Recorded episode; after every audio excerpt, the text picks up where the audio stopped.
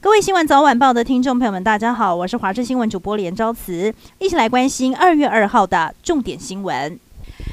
台南市安南区凌晨发生了重大车祸，一辆轿车行经台江大道，疑似车速过快打滑，车体旋转九十度冲撞了对向公司的警卫室，导致车体严重扭曲变形。车上的三男三女送医之后宣告不治。家属接获噩耗赶到现场，都不知道孩子开车出游。而警方初步调查，车上三对情侣年龄在十六岁到二十二岁之间，其中三人还是高中生。而二十二岁的王姓驾驶无照，却向友人借车又超载，是否因此酿成事故，还要进一步厘清。台中市大雅区发生了械斗，造成了一死六伤。当时九名蒙面男子分别持空气枪和棍棒，翻墙进入一处篮球场寻仇，场内十四个人拿刀和撞球棍回击，现场一片狼藉。其中带头寻仇的连姓男子遭受到钝器重击，送医急救后不治死亡。篮球场负责人管姓男子头部重创命危。警方将涉案的十九个人带回侦讯，还有四个人在逃。外界推测是债务纠纷，但警方表示还在厘清。医生机警救了一家四口。台中一名三十七岁妇人凌晨在家中突然感到头晕和心悸，叫救护车挂急诊。但送医之后，医师诊断发现妇人是一氧化碳中毒。医生当下赶紧问妇人：“你还有家人住在一起吗？”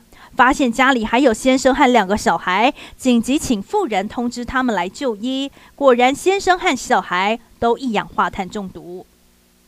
提醒您，暖暖包千万不要直接接触皮肤。南投一名七十岁的周姓阿嬷，因为手脚冰冷不好睡，将暖暖包贴在了脚底板，还用袜子来套住。隔天起床，双脚脚底都被烫伤起了水泡，最大颗有三公分。医生说，暖暖包温度平均四十到五十度，绝对不能直接接触皮肤。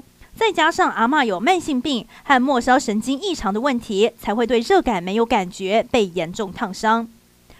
南美国家玻利维亚目前已经有超过二十一万七千例的新冠病例，死亡人数超过了一万人。当地政府为了遏制疫情扩散，严令禁止夜生活，全国在晚上十点到凌晨五点不得营业。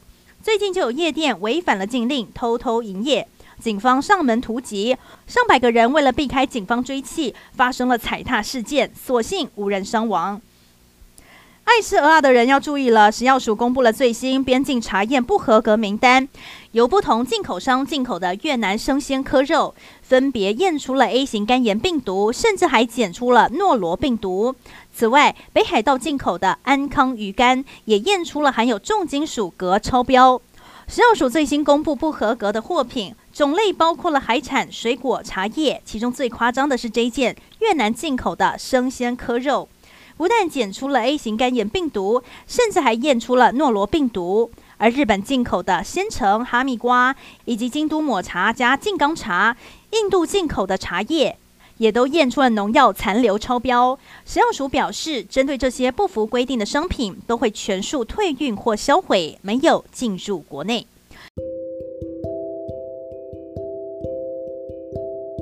以上就是这节新闻内容，非常感谢您的收听，我们再会。